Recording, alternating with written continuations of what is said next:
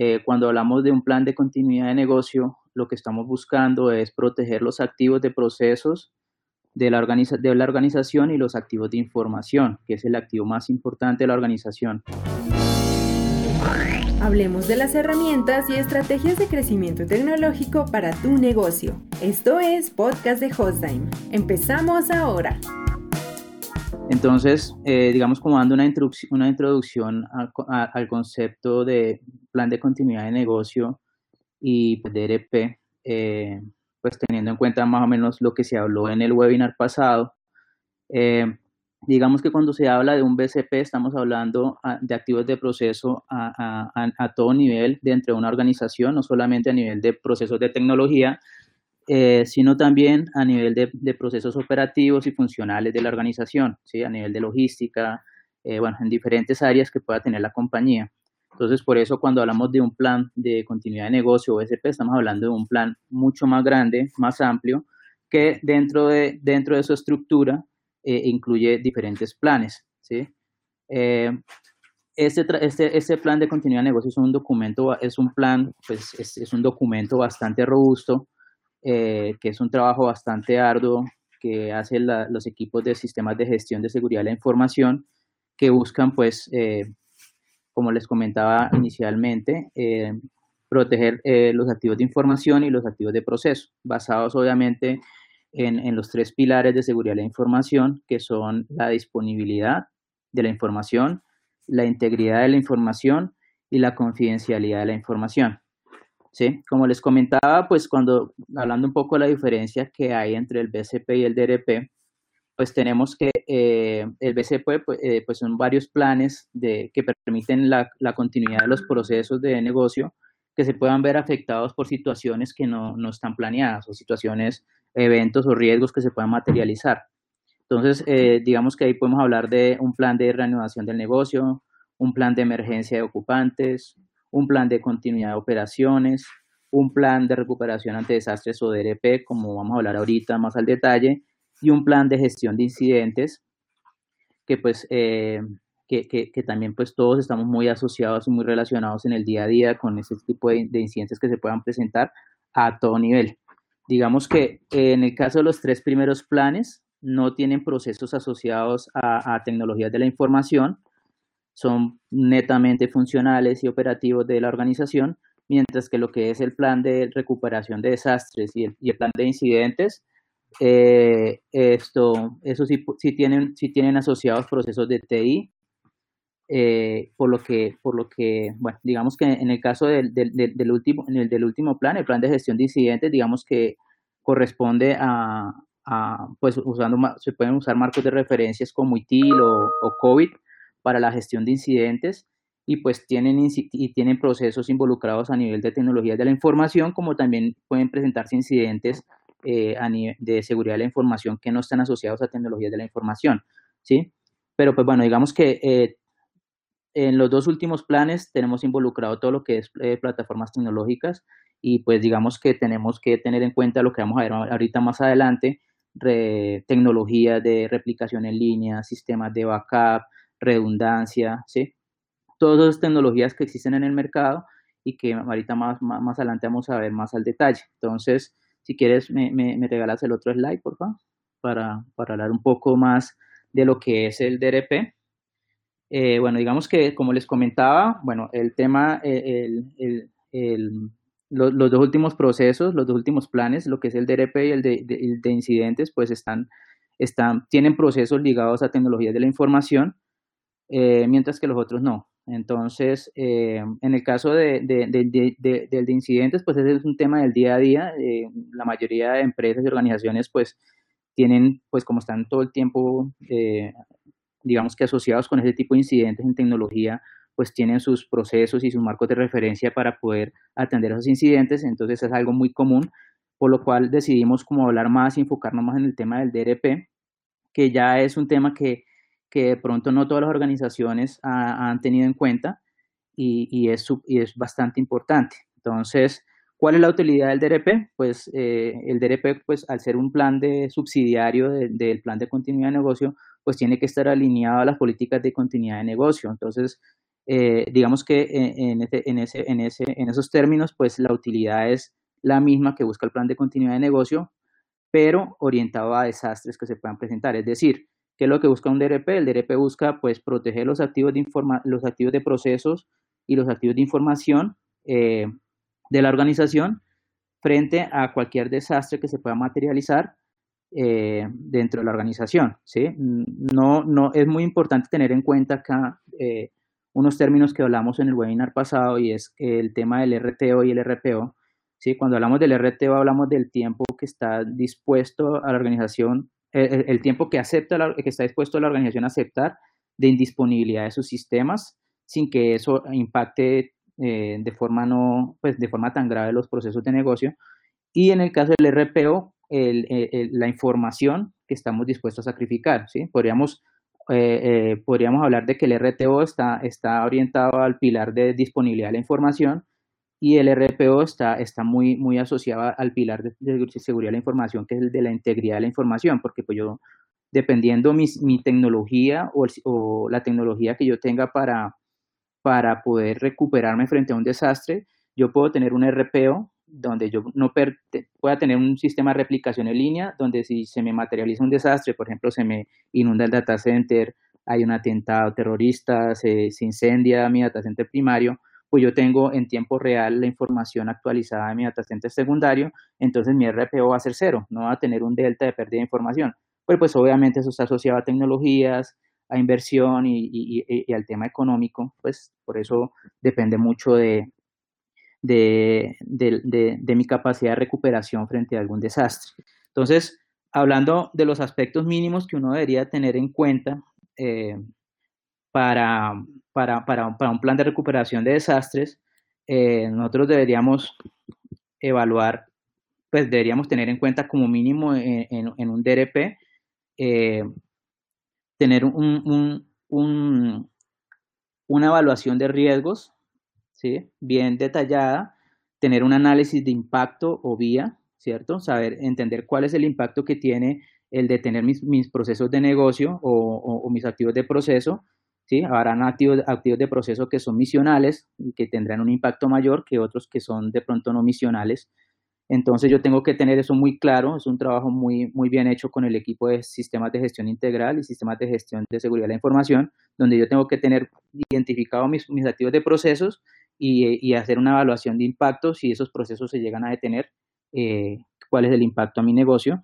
Definir, tener muy claro los escenarios de desastres, como yo les decía, eh, yo no, un DRP no lo puedo activar en cualquier momento, eh, porque pues obviamente yo estaría, estaría, sacrificando un RPO y un RTO, y pues normalmente eh, como un DRP eh, implica una inversión, una, una, inversión económica de una organización, pues dependiendo mi capacidad financiera, pues yo voy a invertir, puede ser que solamente un DRP para procesos misionales y los procesos misionales no, no misionales no los, no los incluya, o voy a, voy a sacrificar algo de performance o de disponibilidad. Entonces, eh, yo, no puedo, yo no debería activar mi ERP para un incidente, pues para eso yo tengo un plan de, de, gestión de incidentes.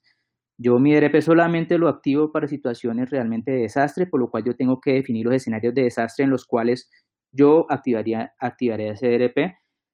Tener claro dentro de mi ERP una descripción de los sistemas tecnológicos, como les comentaba anteriormente, pues ya, ya teniendo en cuenta la evaluación de impacto y, los activos de proceso, yo tengo que saber qué tecnologías voy a utilizar, que es lo que vamos a hablar ahorita con los ingenieros, todas las tecnologías que hay en el mercado para yo poder eh, recuperarme frente a un desastre. Entonces, tenemos sistemas de replicación en línea, sistemas de backup, eh, sistemas de redundantes, sistemas de contingencia, una cantidad de cosas. Eh, por ejemplo, es muy importante tener en cuenta que a veces, por ejemplo, la, en un DRP, eh, uno debe tener de la mano un sistema de replicación. Si es, una, por ejemplo, una, un, un, un, un, sistema misional de la, de la, organización, yo pues si tengo el dinero, yo invierto en una tecnología de replicación en línea, pero al mismo tiempo tiene que ir acompañada de un sistema de backup, porque por ejemplo, si yo llego, llego, llego a tener algún ataque de seguridad de la información, por ejemplo, un ransomware, y, yo tengo una replicación en línea, pues ese ransomware se me va a replicar al data center alterno y va a perder la información tanto en, en, en, origen como en destino. Entonces, pues no estaría haciendo nada si yo solamente tengo un sistema de replicación en línea. Entonces ahí juega un papel importante lo que son los sistemas de, de backup para, para ese tipo de situaciones. Entonces, ahorita más adelante, pues ya entramos más al detalle con los ingenieros. Otro de los aspectos importantes a tener en cuenta es el roles y los roles y las responsabilidades que debe tener eh, eh, el DRP.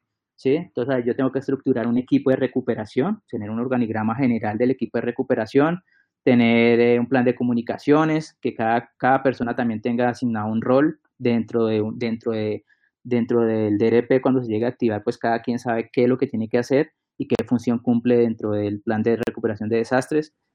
También hay que tener en cuenta que hay unas fases de recuperación de desastres. Mm, es claro que yo frente a un desastre, a un incendio, un ataque terrorista o algo así, yo no me voy a recuperar de forma inmediata, eh, pero yo debo dar una prioridad a la recuperación. Entonces, debe haber una fase de recuperación frente a los desastres.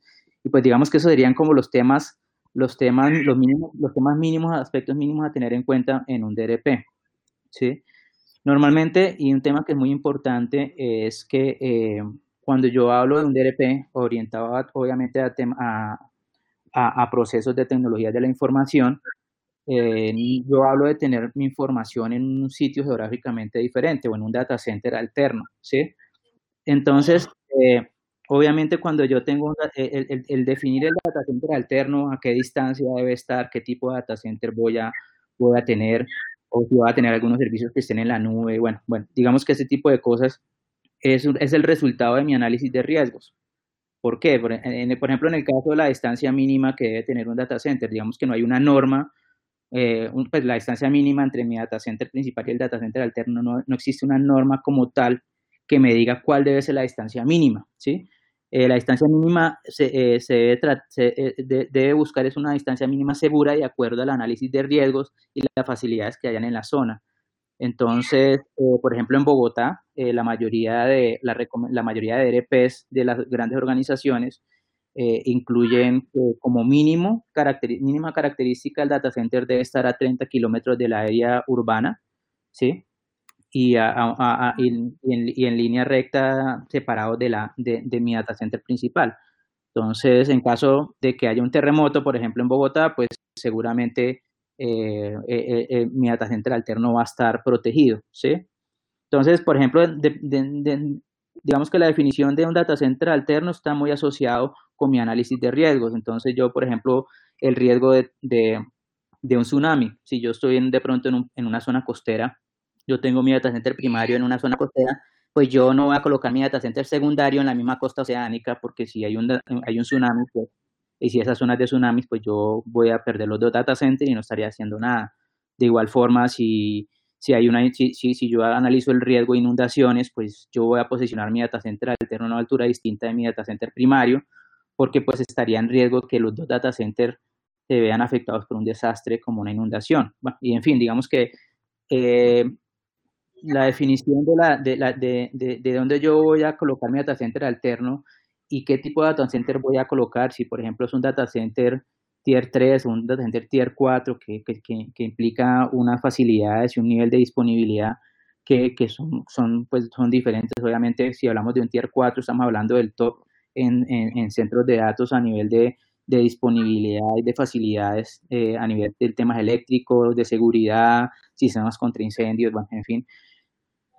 Entonces, digamos que todo eso, el data center alterno se define como resultado del análisis de riesgos, de mi capacidad también de invertir eh, eh, y, y, y, la, de, la, de la, del valor que yo le doy a la información que tiene mi, que tiene mi empresa para yo poder eh, definir qué tipo de, de, data center alterno voy a, tomar. Obviamente, pues como saben, hay unos, hay unos institutos, hay unas organizaciones que se encargan de, clasificar los tipos de data center eh, empezando con el data center tier 1, que es lo más bajito en, en, en, en, facilidades, hasta un tier 4, que es el top en, todo el tema de facilidades, ¿sí? como les comentaba anteriormente, o pues también está el CREA, que también los califica de 1 a 5, entonces siendo uno el más bajito, el que tiene menos, menos niveles de disponibilidad y menos seguridad y menos, menos, menos, facilidades, y un tier 5, eh, perdón, y un ICREA 5, que ya vendría siendo como el top en, en ese tipo de data center. Entonces,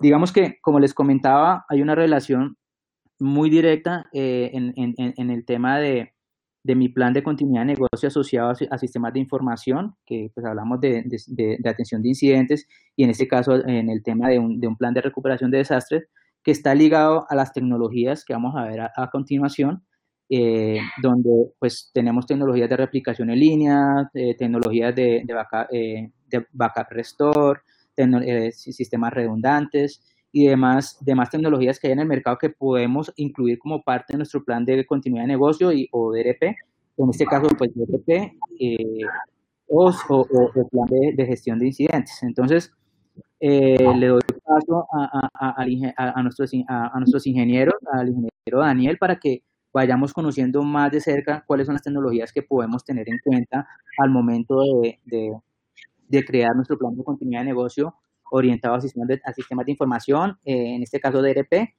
eh, y, que nos puedan servir para, para nosotros ir desarrollando nuestro, nuestro DRP en nuestra organización.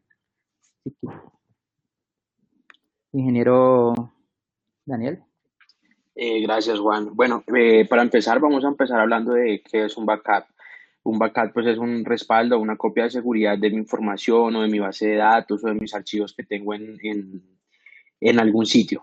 Eh, ¿Para qué sirve? Para poder restaurarme en, el tiempo, restaurarme a un día, una semana, o simplemente restaurar una base de datos o restaurar un archivo que, que se dañó sobre, mi, sobre mi infraestructura. Eh, en cuanto a las buenas prácticas, eh, nosotros queremos destacar lo siguiente. Eh, para tener unas buenas prácticas de, de, backup, primero, bueno, tenemos que tener un responsable o un ingeniero de, de, IT que sea el responsable de monitorear los backups. Esta persona pues tiene que estar pendiente de la generación de los backups, de si los backups se generaron correctamente, de si hay alguna alerta y pues tratar de adelantarse a cualquier cosa que pueda suceder y si de pronto hay alguna tarea que no funcionó correctamente, pues corregirla.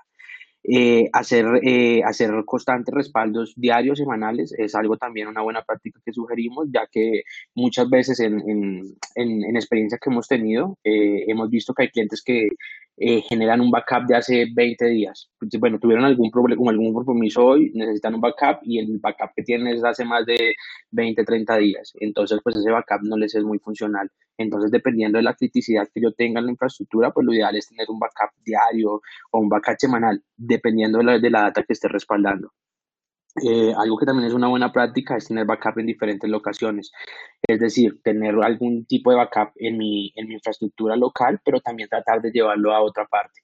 Ya puede ser a un repositorio en una nube o puede ser a otro data center alterno con el fin de tener más respaldo, si en caso de que llegue una catástrofe, tener algún punto desde donde restaurarme. Eh, algo que también es, es, es, una muy buena práctica es proteger los backups a nivel de infraestructura. En esto nos referimos es que si vamos a implementar algún servidor de backup, lo implementemos con buenas prácticas, es decir, que este servidor tenga sus fuentes redundantes, que tenga un sistema de RAID, es decir, que si tiene 40, 50 teras para guardar toda mi información, pues que no vayan a ser como data en bruto presentada al servidor y que si se llega a dañar un disco se vaya a afectar, sino que tenga algún sistema de RAID allí para que si me llego a tener algún inconveniente, pues me pueda, me pueda restaurar. Así como también pues estar verificando el servidor, si es un Windows, estarlo parchando, estarlo actualizando y hacerle como, como verificaciones de seguimiento, que esto también sería muy de la persona o, de o del ingeniero de IT, que es el responsable de los backups y sería también responsable de, de verificar este, este servidor. Eh, también queremos destacar que pues algo que es ideal es cifrar los backups, cifrar los backups de origen a destino, cosa de que si estoy pasando mis backups a través de internet o a través de algún canal de conectividad, pues que cuando viajen, viajen cifrados y no vaya a tener ningún tipo de vulnerabilidad. Eh, también recomendamos hacer pruebas periódicas de restauración, es decir, que si tengo un backup pequeño, digamos que solo estoy copiando información o solo estoy sacando unos export de mis bases de datos, semanalmente o cada dos semanas esté haciendo un restore y esté mirando que toda la información que esté guardando pues esté correcta. En caso de que tenga una catástrofe, pues que vaya a ver la información y, y me funcione. Eh, algo también que sugerimos es tener un espacio en disco suficiente para las copias de backup. Es decir, solo un ejemplo, si yo tengo 100 gigas en mi infraestructura, tres máquinas virtuales y quiero sacar una serie de respaldos, pues lo ideal es que monte un backup con una capacidad que sea suficiente. Un tera, dos teras, no montar un backup de que lo implementé y lo monté con 400 gigas y nada más pude guardar un respaldo semanal, perdón, un respaldo diario con una retención semanal y luego necesité otra política y no lo pude hacer porque me quedé corto, ya que pues eh, ampliarlo no, no es, es, posible, pero digamos que lo mejor es tener como una buena planeación de lo que yo quiero hacer para tener un crecimiento a uno o dos años. Lo ideal es pues hacer implementación y no estar tocando el hardware para no ir a tener ningún, ningún inconveniente. algo también que, que, recomendamos es pues tener una red estable, teniendo, dependiendo de, de, de, la inversión que le queramos hacer a nuestras copias, a nuestros backups. Eh, en una red estable nos sugerimos a que si está en una red local, pues de que ojalá esté en una vila de, de, de, backup, de que no vaya a tener problemas de latencia, de que pueda tener una conexión a un giga o a 10 gigas y con esto todas las copias que pueda que, que saque, pues tengan, eh, puedan, bajar, puedan viajar a una velocidad suficiente y se tomen poco tiempo. Eh, también nosotros recomendamos tener una red de backup dedicada. Digamos que si el cliente tiene el, el, presupuesto y quiere hacerle la inversión, lo mejor es que los servidores, los hipervisores, todos tengan una interfaz dedicada y por esa interfaz dedicada, pues configurar la, la red de backup. Y con esto nunca vamos a haber afectado la, la red de producción, ya que si de pronto utilizamos la red LAN, lo que sugerimos es pues tener unas horas específicas para poder generar los backups. Entonces, en el caso de que los esté llevando a internet o esté pasando los backups a internet, pues lo mejor es ponerlo en horas de la noche. Si mi core de negocio me permite que de 10 de la noche a 6 de la mañana el tráfico que tengo no es tan alto, pues es tan alto, lo mejor sería utilizar sería utilizar esta, estas horas. Y eh, si yo tengo un sitio remoto, también lo que recomendamos es tener una buena conexión. Es decir, si tengo mi data center principal, estoy sacando los backups por algún enlace dedicado y lo que tengo localmente es un tera, pero el canal que tengo es de 10, 20 megas, pues generar un full backup va a ser bastante complicado y se va a demorar va a demorar muchísimo tiempo. Entonces lo que recomendamos es que si estoy sacando backups de una locación a una locación remota, tenga un ancho de banda o sea, estable y bueno para que pueda pasar toda esta información en poco tiempo y no vaya a tener ningún, ningún problema, ya que en, algunos lados, en algunos, en algunos casos hemos visto que cuando tenemos algún problema de red, los, los backups pueden empezar a dañarse o se pueden comprometer. ¿Podrían pasar la diapositiva, por favor? Bueno, ahora vamos a hablar acá de opciones de backup. nosotros eh, como Hostline pues tenemos todo tipo de clientes, tenemos unos clientes pequeños y otros clientes pues muy grandes.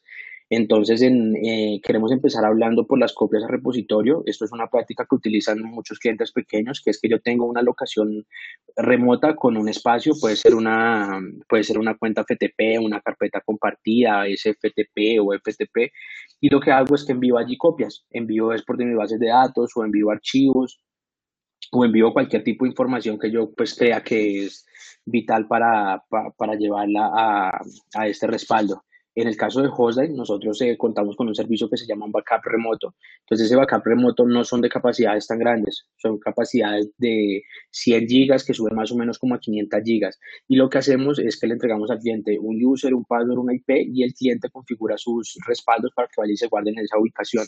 En el caso de algunos paneles como lo son Plex o cPanel, que son servicios de hosting, estos paneles ya vienen muy optimizados para funcionar de esta forma. Entonces, en el, por lo menos en el cPanel hay una opción donde ya tú en la opción de backups, escoges que quieres hacer un backup remoto y ya solo te pide user, password, IP y guarda las, las copias de seguridad allá y, la, y, la, y, el respaldo interactúa con ese repositorio. Es decir, que yo puedo restaurar desde mi servidor una copia diaria, pero él va y la toma del sitio remoto. Lo mismo con el Plex. En los servicios de backup, bueno, queremos destacar que Hostline es service provider de Beam Backup en nosotros que llevamos ya bastante trabajando con ellos y hemos realizado muchas implementaciones y hemos tenido una muy buena experiencia. Eh, queremos hablar de, de BIM, ya que y queremos destacar pues de que es una herramienta que ayuda a las empresas a lograr la protección de datos para todas las cargas de trabajo, bien puedan ser virtuales, físicas, y todo esto lo puedo tener desde una única consola. En este caso queremos destacar cinco razones por las, por las cuales eh, sugerimos BIM. Una es la granularidad de recuperación, es decir, que yo puedo tener un backup que hice ayer de una máquina Windows y se me dañó solo un DLL o se me dañó solo un archivo. Yo puedo ingresar al backup de ayer, de hace una semana, dependiendo de mis políticas, y restaurar solo ese archivo. Y al restaurarlo lo puedo sobreescribir en el, en el, en el destino si se dañó o simplemente puedo sacarlo a otra ubicación para checarlo. Eh, una consola intuitiva y fácil, es una consola, bueno, el, todos los servidores Windows, todos los servidores BIM, perdón, son, van bajo entorno Windows y es una consola muy amigable. O sea, es una consola donde el panel es muy básico, donde te muestra todos los jobs eh, de una forma muy clara de entender. O sea, no, no es nada complicado de usar y pues cree que la percepción que tenemos es cualquier persona de TI que tenga, que tenga algo de, conocimiento y de experiencia, pues va a poder hacer administración de los backups y administración de la gestión desde ahí sin problema. Eh, bueno, desde acá puedo gestionar todos mis backups. Nosotros queremos destacar de que en toda la experiencia que nosotros hemos tenido con BIN, con BIN hemos trabajado mucho con servidores físicos, es con servidores Linux y Windows, entonces, eh, lo podemos trabajar de manera que yo instalo un agente en cada servidor y envío un repositorio de Beam Backup. O simplemente desde la consola de Beam Backup me conecto a mi servidor físico, Windows o Linux, y lo único que necesito es el user y el password, sea el root o sea el administrator, y ya desde acá empiezo a hacer administración completa de él. Entonces, ya apenas lo tenga bajo mi consola, ya puedo empezar a, a generar los backups, a generar copias diarias, semanales, o empezar a generar transaction log de las bases de datos. También hemos tenido muy buena experiencia trabajando con Hyper-V, con VMware, eh, y, de, y, funciona de la misma manera. Entonces, desde mi consola, yo lo que hago es conectar mi host Hyper-V o conectar mi host VMware y apenas lo conecto, yo ya veo todas las máquinas virtuales. Entonces, si mi host tiene 20 máquinas virtuales, yo ya tengo el listado de todas las 20 y yo ya empiezo a crear las políticas que quiera por máquina virtual. Quizás ya haya máquinas que tengo que tener backup diarios, otras no, semanales, entonces ahí puedo crear diferentes jobs. Así como también eh, pues queremos destacar de la herramienta que con, con SQL Server y con Oracle hemos también tenido una muy buena experiencia y podemos sacar transaction log de las bases de datos.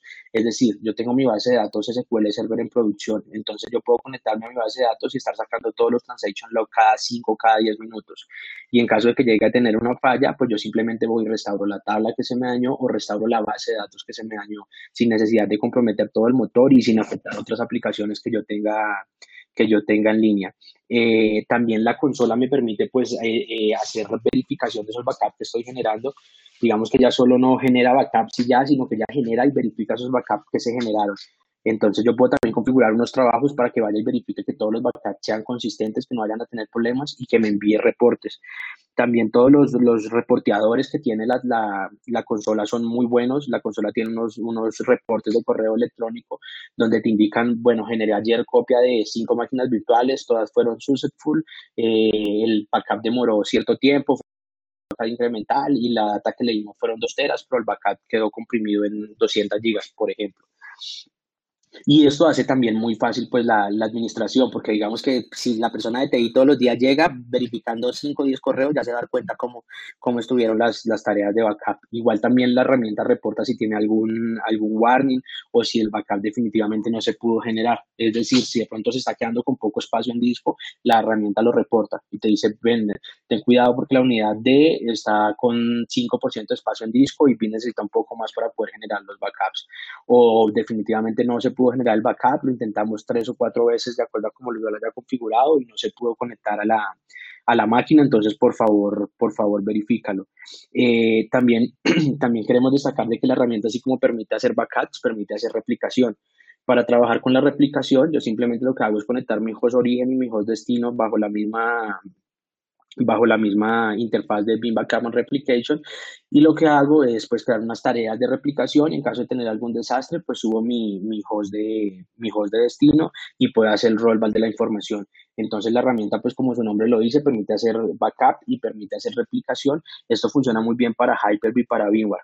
Digamos que es algo que pues ha tenido la herramienta que se ha enfocado mucho a trabajar en estos dos hipervisores que son los, los, los líderes del mercado y pues la, la interacción con ellos es, es, es, muy buena.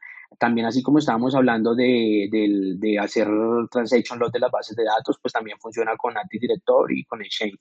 También me puedo conectar a una máquina virtual y si tengo algún problema de, de un usuario de Active Directory, un usuario de Exchange, puedo ir a hacer solo restauración de, de ese, de ese archivo. También nosotros, como pues estaba comentando, somos service provider de BIM, pues también tenemos a favor de que tenemos una, una plataforma que se llama BIM Cloud Connect.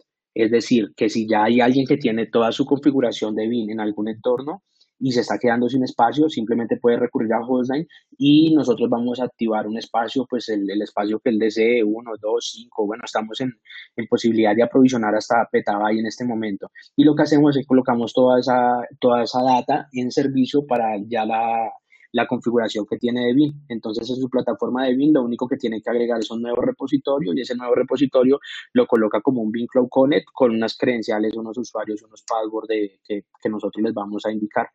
Eh, bueno, para, para, seguir avanzando en el tema, quiero darle paso a mi, a mi compañero Edgar, que, que va a hablar acerca de, de, la redundancia. Bueno, William, no sé si alguno tenga una pregunta en este momento. Gracias, Edgar. Sí, queríamos hacer como saber si hasta el momento tenían alguna inquietud, alguna pregunta, si estamos conectados con el tema o si continuamos. Eh, veo que Andrés levantó la mano. Le, bueno, esperamos un segundo, le, le, abrimos el, el micrófono. Andrés, hola Andrés, ¿nos escuchas? Hola, sí señor, ¿me escuchan? Sí, claro. Eh, es que yo quería hacer una pregunta.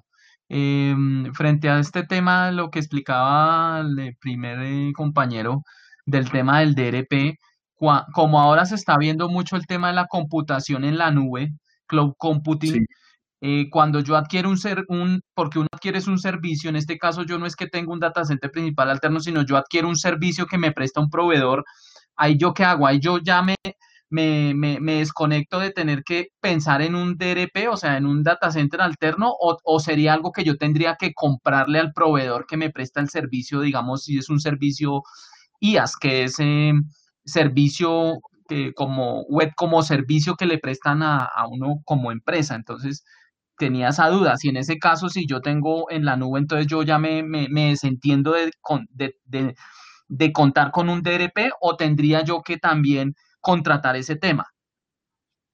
Will, yo, yo puedo apoyar un poco ahí mientras, mientras Juan se conecta, digamos que acerca de la pregunta que, que nos hacen, eh, bueno, lo que Juan lo quería llevar como un tema de documentación, lo que él nos está preguntando, pues de que si ya tiene una, un, un cloud computing y tiene unos espacios allí, pues eso va muy del, del, del proveedor. O sea, digamos que si cuando tú adquiriste todo, lo, todo esto del, de tus espacios en la nube y si el proveedor te está garantizando una redundancia, pues bien pero si no te está garantizando una redundancia, si no te garantiza todo un, solo un SLA 99.8, 99.9, pues digamos que pues no está acepto, ¿no? Pues que pudiera llegar a pasar, es algo muy remoto, pero si el data center se llegara a destruir completamente, pues ya tendrías que haber buscado una, una forma de replicarlo. Lo ideal en este caso es que si tú tienes la infraestructura, ya un data center acá o en un data center en otro país, eh, que la, la, la, la empresa o o la, o la, o la compañía que te está sucediendo para hacer el DRP, pues te haga absolutamente todo. O sea, en este caso, la empresa que te haga el, el, el, DRP tiene que contar con, bueno, tener las herramientas, tener el data center donde va a replicar, tener unos planes de verificación de ese DRP cada cierto tiempo. Y con eso, pues digamos que el cliente final pues va a estar tranquilo de que lo que tiene en un data center en, en Bogotá, por ejemplo, lo tiene completamente replicado en otro data center también en Bogotá a 50, 60 kilómetros, pero pues el cliente va a estar tranquilo de que no, esa no va a ser su responsabilidad, sino que tiene una compañía que es la que se encarga de hacer todo el DRP, de que funcione y de hacerle unas pruebas periódicas para que todo esté correctamente. Entonces, digamos que eh, como pues más o menos alcancé a escuchar que estaba explicando Daniel, eh, cuando hablamos de, de, cuando hablamos de DRP plan, entonces depende cómo yo tenga diseñado mi plan, ¿sí? Yo tengo que tener, obviamente tengo plan de continuidad de negocio, que es más global, y un DRP, que es parte del plan de continuidad de negocio, pues si yo no tengo un plan de continuidad de negocio estructurado y yo simplemente estoy empezando como a, hacer mi DRP, pues eh, depende el alcance que yo quiera. Yo puedo tener un sistema de, yo puedo tener un sistema de recuperación en la nube, puedo tener mi DRP en la nube, ¿sí? Y, y pues, y, y contratar un DRP como servicio bajo unas características y bajo unos RTOs y unos RPOs específicos y, y desentenderme de, de, del resto, ¿sí? Entonces depende, depende de lo que, lo que yo les decía al principio, depende del alcance de mi plan. Eh, yo puedo tenerlo, puedo tener un, un, DRP como servicio en la nube, ¿sí? Y desentenderme de un data center alterno, pues obviamente estamos hablando que, de, de un data center alterno, yo lo tengo en la nube, está en algún data center alterno, no, eh, eh, no es que no exista un data center alterno en la nube, sino que yo me, como organización me desentiendo de, de, de la, del, del, del, detalle técnico del DRP. Entonces, depende del tipo de organización.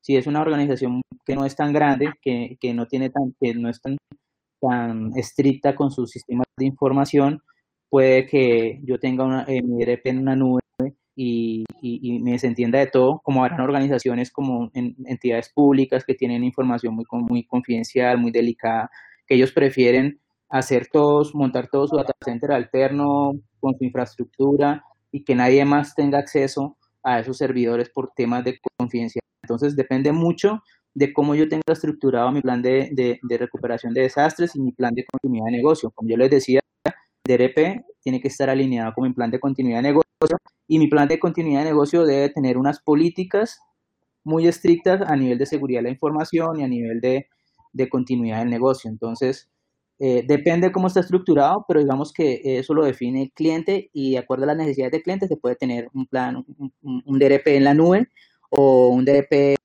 como servicio o un DRP ya más estructurado donde yo soy el responsable de mi infraestructura, pero yo contrato un IAS, como tú dices, una infraestructura o simplemente contrato una colocación en un data center alterno. O sea, eso depende, depende de mi capacidad financiera, de, de, mi análisis de riesgos y, y de cómo tengo estructurado mi DRP. Gracias, Juan. Entonces, pues creo que démosle paso a Edgar. Andrés, creo que eh, espero que tengas tu respuesta. Si tienes alguna inquietud, pues nos preguntas ahorita al final para, para finalizar. Edgar, entonces tienes la palabra. Bueno, gracias William. Eh, bueno, el día de hoy eh, vamos a hablar también de redundancia.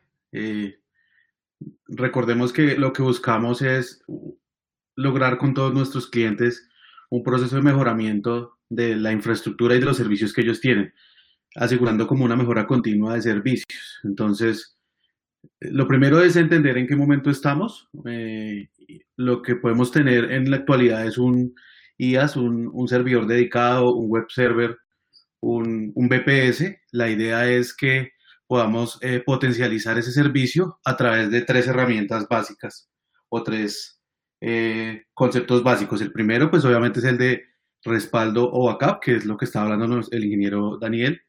Lo siguiente, una vez ya tenga yo copias de seguridad a través de herramientas de backup, es proveerle redundancia tanto a la infraestructura como a los servicios que corren sobre ella. Entonces, el, primer paso que tenemos que hacer es darle eh, copias de seguridad a mi infraestructura y a mi servicio. Lo siguiente es proveer de redundancia a la infraestructura como a los servicios que corren sobre esa infraestructura. Entonces, lo primero que hay que entender es qué significa redundancia. E, específicamente cuando nos referimos a, redundancia, se, habla de un sinónimo de repetir. Por lo que en el caso tecnológico, la repetición de componentes de un sistema es lo que los, lo convierte en sistemas redundantes. Entonces, yo paso de tener un dispositivo de comunicaciones a dos o más dispositivos de comunicaciones, tener un servidor dedicado a dos o más servidores dedicados para poder empezar a dar esa redundancia. Entonces, cuando hablamos de sistemas eh,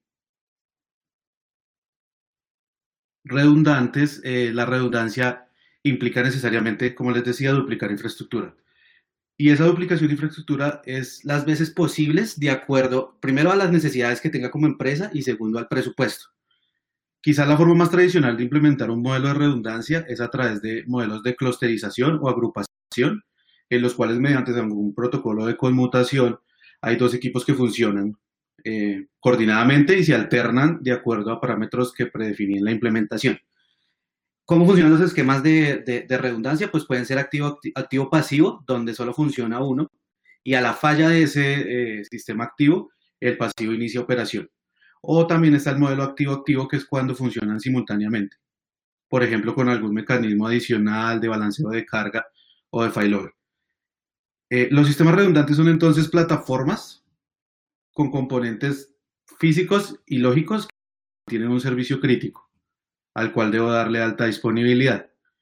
Entonces, hablando del concepto de alta disponibilidad, asegura un cierto grado absoluto de continuidad durante un periodo de mención. Es algo que yo pacto entre las dos partes, proveedor-cliente, o cliente puede ser cliente final o puede ser eh, cliente interno o cliente externo. En la práctica, pues uno puede hablar de alta disponibilidad como una propiedad del sistema o como un concepto. Entonces, cuando hablamos de una propiedad del sistema, generalmente es un algoritmo o una tecnología que me permite hacer redundancia o contingencia, como por ejemplo en el caso de, los sistemas de, redes hay una tecnología que permite hacer eh, redundancia de servicios y eso me genera alta disponibilidad.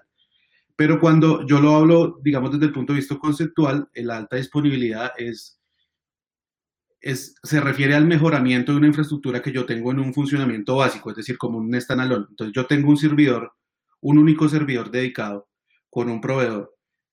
Efectivamente es unidas porque me entregaron el servidor dedicado, pero al ser una nube privada, yo todavía no le tengo la alta disponibilidad necesaria porque necesito de un segundo, de un tercer, de un cuarto nodo para poder generar redundancia y ahí sí poder otorgar mi alta disponibilidad.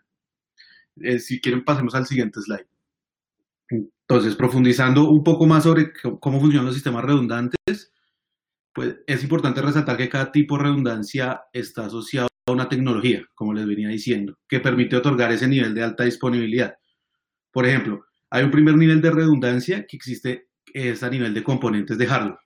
Entonces yo puedo tener redundancia a nivel de discos utilizando tecnologías como RAID, donde utilizo discos de respaldo cuando me falla un disco de producción. Puedo también tener tecnologías, eh, en el caso de red, si el dispositivo lo permite, realizar teaming de tarjetas de red o agrupación de tarjetas de red, donde ambas funcionan dando conectividad, pero la falla de una de ellas no me hará perder el servicio, pues continúo funcionando con la que quedó pues, activa. Eh, o el caso común de redundancia a nivel de componentes de hardware es el caso de las fuentes de poder. Entonces, siempre que yo tenga un, adquiera un servicio eh, de servidor dedicado, lo importante es que ese servidor dedicado cuente con ese tipo de, de, redundancia a nivel de componentes de hardware para que pueda yo dar un porcentaje mayor de alta disponibilidad. El segundo tipo de redundancia es redundancia a nivel de dispositivos. Es decir, repito o duplico eh, n dispositivos según el nivel de alta disponibilidad que quiero otorgar y en ese sentido eh, puedo tener dos o más dispositivos perimetrales y le quiero dar alta disponibilidad a, mi, a, la seguridad, eh, dos o más equipos de comunicación si quiero dar alta disponibilidad a la red, dos o más servidores si quiero eh, tener alta disponibilidad a nivel de, de, cómputo. Y configuro tecnologías como el LACP, que es el Link, Link Aggregation, que permite tener redundancia de conectividad, o balanceo de carga, también es otra tecnología, NLB, que permite eh, repartir las solicitudes si tengo eh, un, sistema de información y también lo que son los servidores o clusters que son para alta disponibilidad a nivel de cómputo. Recuerden que cómputo es todo lo que tiene que ver con CPU, memoria, todo el tema de performance o a nivel de base de datos, es decir, tener una base de datos centralizada, pero eh, dispositivos de, servicios diferentes que van escribiendo paralelamente para evitar la, el sobre, el sobre, la y, bueno, el, la sobrescripción de, de los datos. Eh, el otro tipo de redundancia que tenemos es el tipo de redundancia locativo interno. Aquí es muy importante tener en cuenta eh, que esto es propio de los centros de datos. Eh, ¿qué, me, ¿Qué, tipo de redundancia locativa interna me puede proveer un, un, un, centro de datos? Pues todo lo que tiene que ver con aires acondicionados, UPS, Internet, y en el caso de data centers con categoría Tier 4, redundancia a nivel de generación eléctrica. Entonces es importante que siempre que vayamos a buscar un proveedor de servicios, el proveedor de servicios me pueda dar la mayor cantidad de redundancia a nivel de muchos eh, tipos de, de redundancia que pueda haber. Entonces, si yo voy a contratar con un proveedor un servidor dedicado, lo que busco es que ese servidor dedicado tenga redundancia a nivel de componentes de hardware, que esté en un data center con redundancia a nivel locativa interna y obviamente que los dispositivos de comunicaciones y demás tengan también eh, alta disponibilidad y redundancia a nivel de, los mismos. Y por último está la redundancia geográfica. Eh, esto es muy común en, nubes públicas. Eh, hace referencia a una n cantidad de centros o datos, centros de datos o áreas de disponibilidad, donde mi servicio fluye y se mantiene activo garantizando ese porcentaje de, alta disponibilidad acordado. Entonces, como para complementar un poco la respuesta de, que nos hicieron en este webinar, eh, necesitamos eh, identificar primero cuál es el servicio que tenemos. Si tenemos un servicio que está en una nube pública, lo más probable es que esa nube pública tenga áreas de disponibilidad en diferentes eh, data centers. Pero hay algunas consideraciones con las nubes públicas. En algunos webinars pasados hemos hablado que no todos los servicios pueden ir en nubes públicas, deben ir en dispositivos dedicados y llamados nubes privadas o nubes híbridas, donde por temas de, legales la información no puede salir. Por ejemplo, del territorio colombiano, lo más importante ahí es poder eh, otorgar una nube privada en un data center y adquirir los diferentes servicios de redundancia, de respaldo y de replicación adicionales para que esa información salga del país y tenga los controles de, eh, de lo, que hemos hablado, por ejemplo, backup, eh, redundancia y replicación. En el siguiente slide, em, bueno, como ustedes saben, eh, uno, de los puntos más importantes, bueno, lo más, eh, uno de los pilares fundamentales del cloud computing es la virtualización. Gracias a la virtualización y a la clusterización de esta virtualización, es que hay, es que hay mucho auge en el, en el tema de, de nube pública, nube privada y nube híbrida. Entonces, la época actual es una era que ha venido trayendo esa transformación digital. Eh, ha generado que la mayoría de los servicios funcionen a través de Internet en entornos cloud. Entonces, identificando bien qué tipo de nube tenemos, si es una nube privada, o sea, servicios dedicados, si es una nube híbrida, servicios compartidos, pero en una infraestructura eh, con protocolos privados, o si es una nube pública, lo importante es que todas estas se marcan dentro, de, dentro del tema de virtualización, que es uno de los pilares fundamentales, como les decía, del cloud computing. La mayoría de agrupaciones de servidores funcionan con varios tipos de redundancias que funcionan detrás de la virtualización. Redundancias de tipo, como les venía diciendo, componentes de hardware, redundancia de dispositivo, redundancia de locación interna y redundancia geográfica. Sin embargo, la virtualización en sí como tal también tiene sus propias tecnologías que permiten dar continuidad a los servicios a través de un concepto llamado failover significa conmutación por error, que es la capacidad que tiene un sistema, en este caso de virtualización, de detectar a través de un tutor o de un testigo, eh, bueno, algoritmo, qué, qué componente está fallando y ejecutar las acciones que permitan que ese servicio siga arriba. Si lo marcamos dentro de la virtualización, este failover debe permitir que si en un host algún servicio de cómputo falla, este, este clúster debe mover los servicios virtuales de este host que está fallando a otro host que esté con buena salud. Cada sistema de virtualización tiene su propia tecnología desarrollada para trabajar con clusters y failover. Eh, en el mercado pues hay muchos sistemas de virtualización, pero pues la idea en esta oportunidad es hablar de los dos sistemas líderes, según el cuadrante de Gartner en temas de virtualización, que es el caso de la empresa VMware con su producto vSphere y de Microsoft con Hyper-V. Entonces, en el caso de VMware vSphere, por ejemplo, a través de vMotion eh, se pueden realizar procesos de movimiento de máquinas virtuales entre nodos de un clúster cuando se detecta la falla de un host y también a nivel proactivo, en referencia a algún tipo de saturación que pueda llegar a tener el ambiente. Y lo mismo sucede en el caso de Microsoft Hyper-V, que a través de la immigration también ejecuta movimientos entre nodos físicos para que los sistemas virtualizados nunca se eh, bueno, acá es importante como concluir que se debe contar, como hemos hablado en este espacio, primero de algún sistema de backup, entonces yo ya a mi servicio lo normalicé teniendo un sistema de backup que puede ser con copia o puede ser a través de, una herramienta como BIM. Segundo, voy a contar con un sistema de redundancia. Entonces, si tengo un servidor dedicado y debo proveerle redundancia a mi infraestructura para generarle robustez y alta disponibilidad, adquiero un segundo servidor dedicado donde yo puedo hacer una clusterización y empezar a usar estas tecnologías como VMware vMotion y Microsoft Hyper-V con la immigration.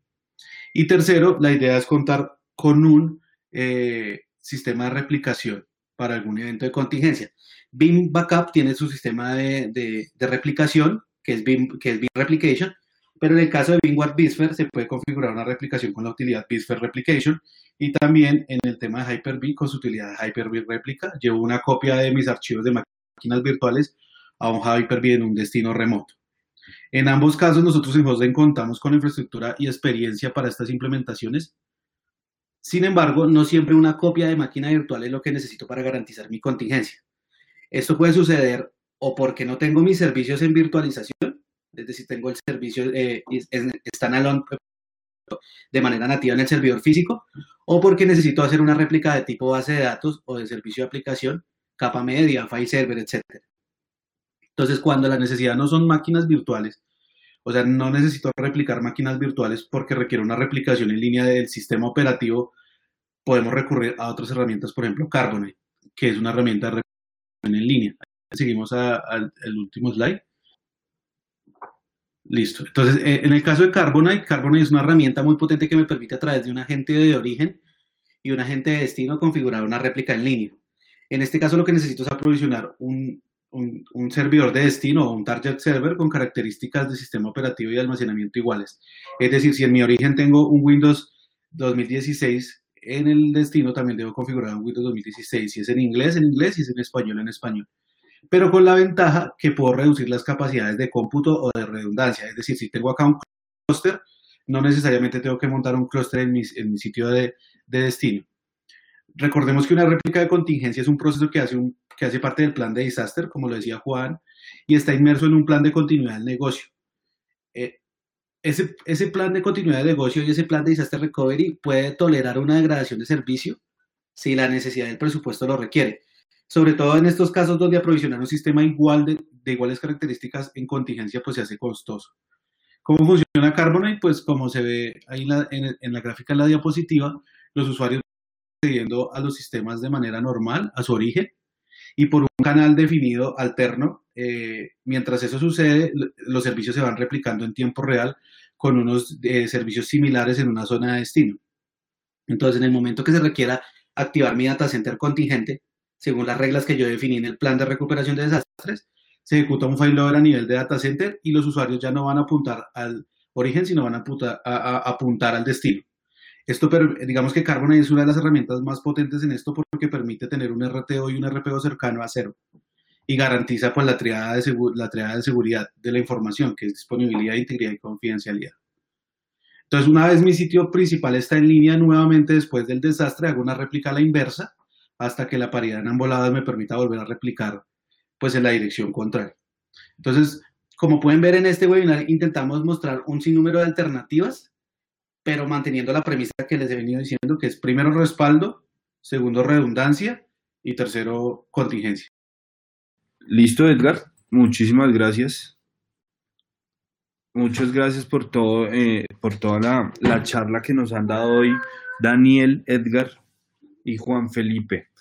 Para cerrar, quisiéramos saber si tienen inquietudes. Eh, estamos aquí dispuestos para responder alguna de las preguntas que ustedes tengan en este momento, para que podamos empezar ese, esos minutos de conversación, de preguntas, inquietudes, comentarios. Bueno, Walter, nos estás preguntando sobre comentarios sobre sistemas de respaldo de Google u otros. Bueno, recordemos que hay tres tipos de nubes. Está la nube eh, privada, que es unos servicios dedicados que yo coloco al servicio de una empresa en particular. Pero están también las nubes privadas, como las que menciona eh, nuestro participante en el webinar. Eh, en el caso de las nubes privadas, las nubes privadas funcionan, como les decía, con eh, espacios de disponibilidad. Es decir, ellos otorgan redundancia no solamente a nivel de componente, como les decía, a nivel de dispositivo, a nivel locativo interno, sino también a nivel de centro de datos. Todas las nubes eh, públicas deben, o sea, todo, todos los clientes deben asegurarse que funcione en diferentes áreas de disponibilidad otorgadas en diferentes países. Entonces la respuesta sería sí, efectivamente, las nubes privadas eh, deben tener adicional al servicio contratado un, servicio de EDP o de backup como para, para adquirirse a través de la nube, pero las nubes públicas, que es decir, todo lo que tenemos nosotros en, el caso de, de, de, de las marcas que mencionaba, Azure, eh, Amazon, etcétera, cuentan con espacios de disponibilidad en diferentes data centers. Recordemos que cuando nosotros otorgamos eh, eh, o bueno, adquirimos un servicio con una nube pública, eh, la información la estamos montando en una, en una, infraestructura que es propia del proveedor. En algunos casos hay empresas que toman la decisión de hacer una, un respaldo o copia en un data center propio o en una infraestructura propia para tener también la contingencia eh, si lo requiere el plan de, continuidad de negocio y de disaster recovery. Pero para contestar la, pregunta, la mayoría de nubes, o hay que asegurarse de ello, es que todas las nubes públicas tengan este tipo de replicación eh, en diferentes espacios de, disponibilidad en diferentes países. Yo, yo, quería complementar ahí algo a lo que a lo que estaba hablando Edgar. Digamos que en el caso de Hostline nosotros tenemos nuestra propia nube que es ONAP y ONAP también tiene pues su propio sistema de backup, o sea, ahí no se interactúan con agentes ni con consolas, sino tiene su propio sistema nativo que es el que se encarga de hacer los backups periódicos a, a como yo lo desee. Gracias, Dani. Adicionalmente, Walter nos hace otra inquietud. Si tengo un servicio de alojamiento contratado en su empresa, al generar una copia de respaldo o backup y es llevada a una red externa, ¿consume también el tráfico o solo es para el tráfico de entrada y salida que no es backup? Lo mismo si es para backup en su propia red. Bueno, digamos que ahí en el, si ese espacio contratado con nosotros, pues en el momento de que hagamos el, la, la, ingeniería, pues miraremos por qué tráfico lo, lo, vamos a llevar, pero pues va a consumir, o sea, siempre va a consumir ancho de banda de entrada y de salida. O sea, si es una resta si es de, si estoy generando un backup es de salida y si estoy generando una restauración es de entrada. Y también en, en, digamos, todos nuestros sales engines y toda nuestra área de preventa, cuando son unas, cuando se hacen soluciones robustas, ellos tratan de generar una, una red de almacenamiento, una red LAN, y si es pues así tiene mucho, mucho espacio en disco consumido y demás, ellos también tratan de generar una LAN de backup, una VLAN de backup, tratan siempre de segmentar y de no mezclar estos tráficos para que no vaya a tener ningún inconveniente. Acabas de escuchar un podcast de Hostime. Te esperamos en el próximo capítulo. Suscríbete al canal donde nos escuchas y búscanos donde sea que te encuentres. hostime.com.co